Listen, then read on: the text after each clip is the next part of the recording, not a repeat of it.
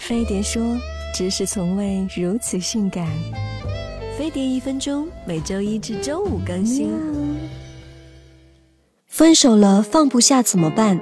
作为集万千宠爱于一身的女神，就让我来教教你如何忘掉前男友。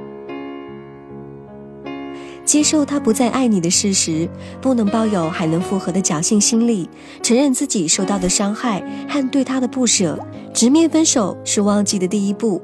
在崩溃的失恋初期，可以向闺蜜不断讲述分手的过程作为发泄，强化分手的事实，会让他在你心里慢慢变得陌生。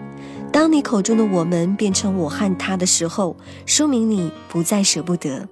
这时，你可以开始转移注意力，去健身、美容或者读书、旅行，尝试以前不敢做的事，完成一直想做却没做成的事。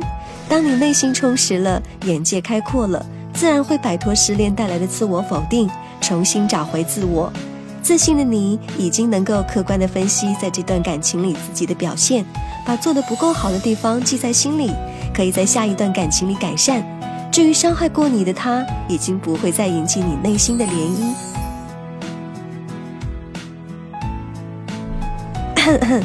其实，忘记一个人最好的方式，就是把对他的爱放在自己身上。大家在感情里有的任何问题，都可以在微博、微信下留言。我会一直陪伴在你们的身边，听你们的故事。